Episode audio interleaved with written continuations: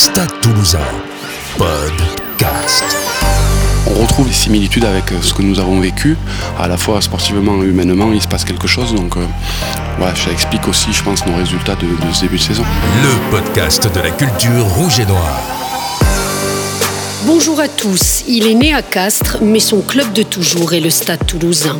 Quatre fois champion de France, trois fois champion d'Europe, ce trois quarts international est connu pour ses qualités de relance. Il est aujourd'hui entraîneur adjoint de l'équipe première et entraîneur de l'équipe espoir. Clément Poitronneau est avec nous. Ah, très bon joueur, Clément. Et euh, un sens du jeu. Il avait énormément le sens du jeu et les relances, quoi. Très bon arrière. Magique, hein Exceptionnel. merveilleux. Élégant. Un mot, l'élégance. Et là, ça résume le- la carrière du joueur. quoi. L'élégance et la fidélité. Un bon joueur de club, euh, polyvalent, euh, hyper investi, euh, voilà, un mec, un mec rouge et noir.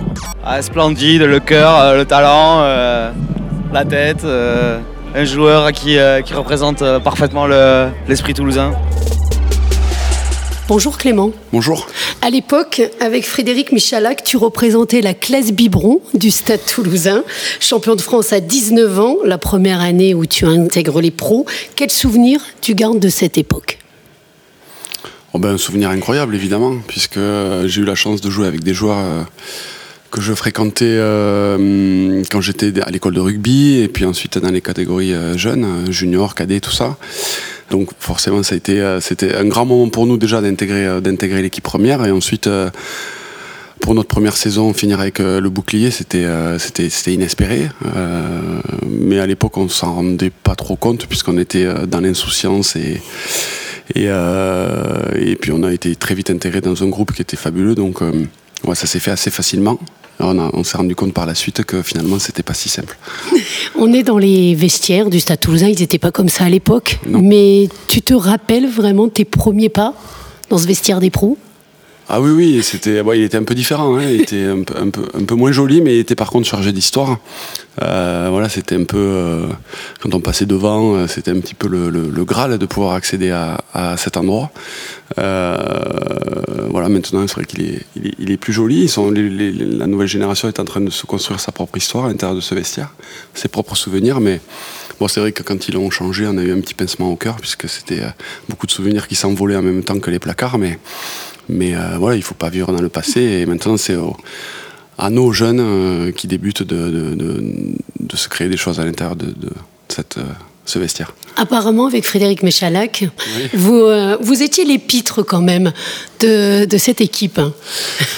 Ouais, on avait de, l'énergie à revendre. Hein, euh, puis, l'intensité euh, des entraînements, mine de rien, et, de la compétition était moins difficile qu'aujourd'hui. Euh, voilà, on avait un peu de temps pour euh, faire euh, des conneries et on, on s'en privait pas. Et puis on était plutôt bien accompagné par quelques anciens qui, n'en demandaient pas tant, visiblement. Donc euh, voilà, la mayonnaise, comme on dit, a, pris rapidement, humainement et à la fois sportivement aussi. Donc voilà, tout, tout était réuni pour qu'on passe des bons moments ensemble. Une petite anecdote peut-être? Bon, on aimait bien se déguiser, euh, donc euh, voilà, une fois on est arrivé avec des pistolets à billes et habillés comme des, euh, des militaires et on a arrosé allègrement l'ensemble de l'équipe avec nos pistolets à billes, ce qui nous a valu des représailles un peu compliquées. Mais euh, on avait passé un bon moment à se courir après dans tout le stade, donc euh, voilà, c'était une séance de physique improvisée, mais on avait bien rigolé. En tout cas, vous étiez le symbole d'une nouvelle génération. Comment s'était passée la transmission? Est-ce qu'il y a plus particulièrement des joueurs à cette époque dans cette équipe qui t'ont euh, qui t'ont marqué, qui ont justement facilité l'intégration? Ouais, il y a des joueurs qui étaient un peu euh, déjà des joueurs confirmés de l'équipe première, mais qui restaient relativement jeunes. hein. Euh, je pense à Xavier, euh, Garbajosa notamment. Voilà, il y avait Yann Delegue, Cédric Desbrosses, des garçons qui étaient qui nous ont permis d'assurer cette transition entre l'ancienne génération des années 90 qui avait tout gagné et qui finissaient leur carrière et puis nous qui débarquions. Donc c'est eux qui nous ont un petit peu pris sous leurs ailes et qui nous ont aidés à nous intégrer au groupe et voilà, il y avait, y avait pas cet écart générationnel qu'il y avait avec les plus anciens et, euh, c'était, ça nous a permis de faire la transition de la meilleure des façons. Et euh, puis après, nous, après d'intégrer euh, d'autres jeunes à notre tour. Et voilà, c'était ce- cette idée de transmission qui est importante pour le club et, et qu'on retrouve encore aujourd'hui. Oui, justement. Aujourd'hui, tu as le sentiment avec l'éclosion là, de cette nouvelle génération aussi qu'il y a des similitudes avec toi, ton épopée? Ben oui, oui, parce qu'on a, on a, des garçons aujourd'hui comme Maxime Médard, Johan Huget ou Sofiane Guitoun qui ont de l'expérience, mais qui restent de jeunes joueurs malgré tout, parce qu'ils ont à peine 30 ans, donc ça reste relativement jeune. Et puis euh, des garçons qui ont 19, 20 ans, euh, euh, qui intègrent le groupe et qui, qui prennent le relais. Donc voilà, y a- on, retrouve des, des similitudes avec ce que, ce que nous avons vécu. Et, euh, un petit peu comme, euh, notre expérience, on sent que à la fois sportivement et humainement, il se passe quelque chose. Euh, ouais, ça explique aussi, je pense, nos résultats de, de ce début de saison. Alors, hormis ta petite parenthèse sud-africaine, tu as toujours évolué au, au stade toulousain. Je rappelais en préambule que tu étais né à Castres. Mais ouais, personne n'est parfait. Mais c'était une évidence pour toi de faire toute ta carrière au stade toulousain? Ça l'est devenu après quelques années euh, passées ici. Euh, ouais, J'avais pas de plan de carrière particulier, mais étant donné que tous les ingrédients étaient réunis pour que je m'épanouisse au club, j'avais finalement peu de raisons de changer.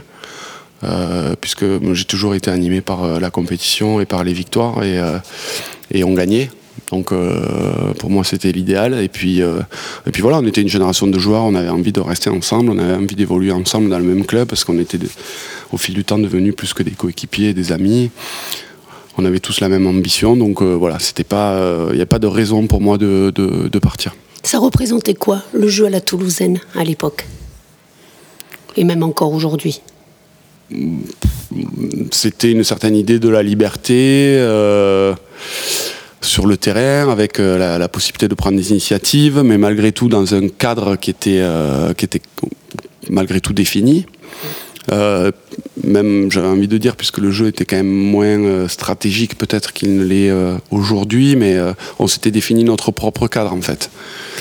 Et euh, Ça collait à ton style, à ta personnalité? Ah ben oui, oui, forcément. Moi, j'étais, je m'épanouissais là-dedans, même si parfois euh, c'était un peu exagéré, même si parfois euh, on allait un peu trop loin, et ça nous a joué quelques tours. Mais, mais globalement, oui, moi c'était exactement ce qui me correspondait, et je me sentais très à l'aise là-dedans.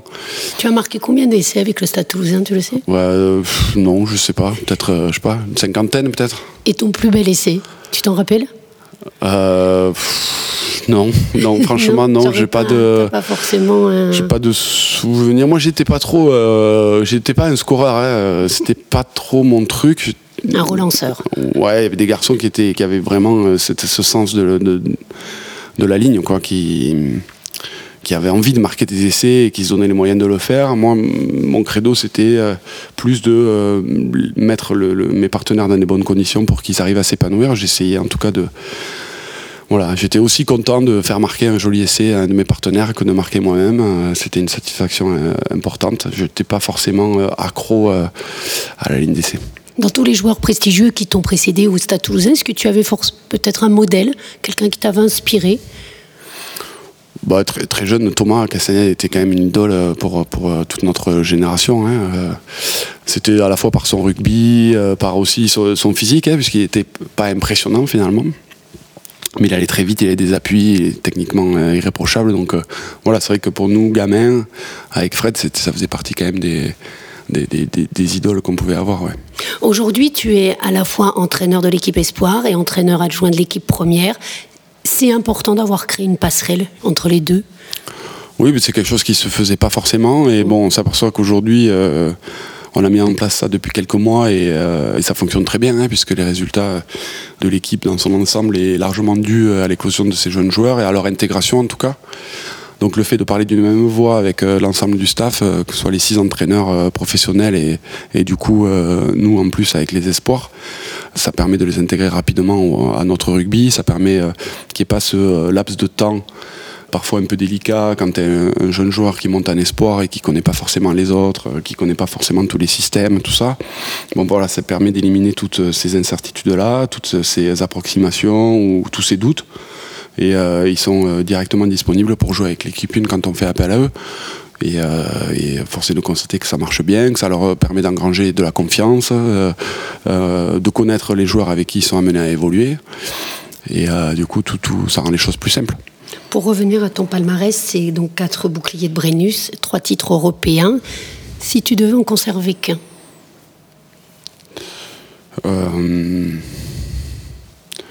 bah, le premier, forcément, c'est toujours euh, le, pr- le- le premier titre de, de champion de France euh, a une saveur forcément particulière.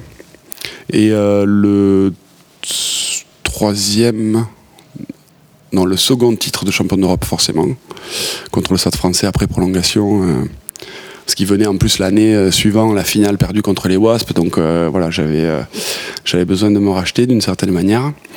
Euh, et donc j'avais fait les, les, les 100 minutes, je crois, ou 110 minutes. J'avais fait tout le match, plus les prolongations. Et c'est vrai qu'au coup de sifflet final, j'étais quand même soulagé de soulever une nouvelle fois cette Coupe d'Europe.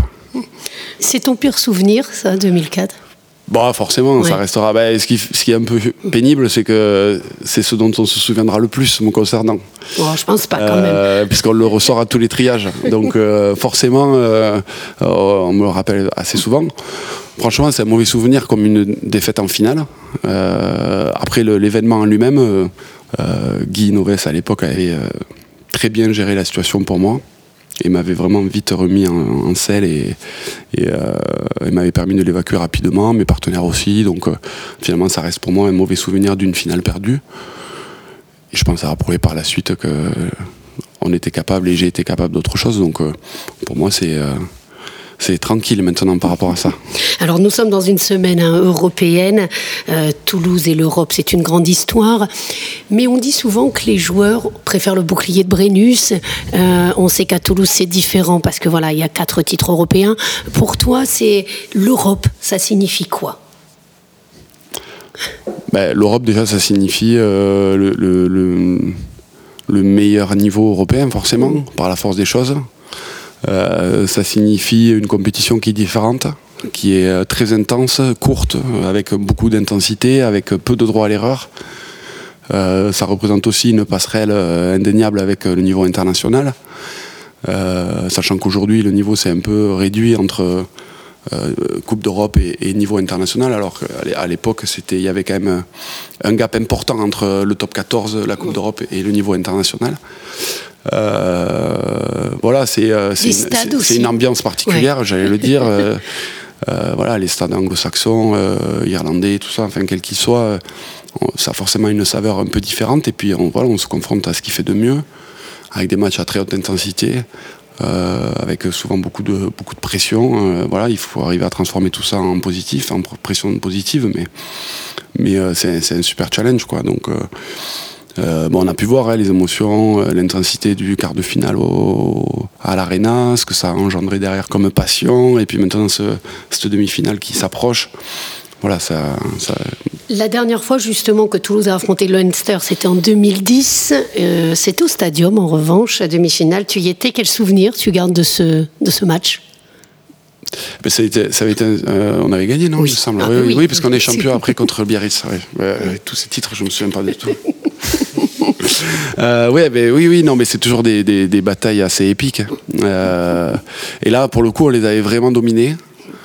Euh, pourtant, il y avait Audrey Scholl, Darcy, enfin toute le- toutes les stars irlandaises de l'époque, et on avait, on avait vraiment maîtrisé notre sujet. Mais bizarrement, contre Leinster, je garde un autre souvenir d'une demi-finale perdue à la Viva, où euh, c'est une des rares fois où on avait terminé le match sans, regret aucun, parce qu'on avait vraiment joué notre meilleur rugby et ils avaient simplement été meilleurs que nous. Et, euh, ça reste un de mes meilleurs souvenirs aussi de Coupe d'Europe, en tout cas en termes de, qualité de jeu, d'intensité. euh, et, voilà, il y a parfois des défaites aussi comme ça qui vous marquent, mais de manière positive. Et ça nous avait propulsé ensuite jusqu'au titre de champion, puisqu'on avait, je pense, surfé sur la vague de cette intensité-là jusqu'à la fin de la saison, et ça nous avait beaucoup aidé. Donc euh, voilà, dans tous les cas, euh, une demi-finale contre une province irlandaise ou anglaise, euh, ça, reste, ça reste un grand souvenir. Parfois douloureux, mais en tout cas, on en garde quand même quelque chose. Le Leinster, c'est le champion d'Europe en titre. C'est le seul club avec le Stade Toulousain à avoir quatre titres européens. Et ce sera forcément différent là, la demi-finale puisqu'elle se joue là-bas à la Viva Stadium. Toulouse sera outsider. Oh bah oui, évidemment. euh, on, a, on a connu euh, un coup de mou il y a, deux ans, deux, trois ans. Euh, eux n'en ont pas connu. Ils sont toujours présents à ce niveau de compétition avec aussi des dispositions différentes des nôtres, hein, puisqu'ils ils ont un championnat qui délaisse un petit peu pour se préparer pour les échéances internationales et pour la Coupe d'Europe. Donc forcément une fraîcheur physique qui est un peu différente. Euh, ils ont euh, une grande majorité des joueurs qui jouent pour l'équipe d'Irlande, donc des automatismes aussi qui sont différents. Ça reste euh, un monument du rugby européen, ça reste une équipe qui est dominante quasiment en permanence.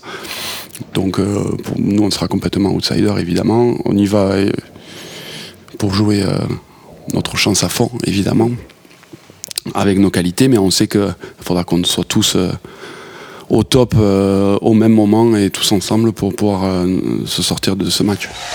Euh, je pense que ça va être un match très serré, mais euh, vu la dynamique euh, du Stade toulousain actuel, une petite victoire de deux points du Stade toulousain, ça conviendra très bien. quoi. Euh, moi, je vois le stade toulousain aussi, 25 à 12.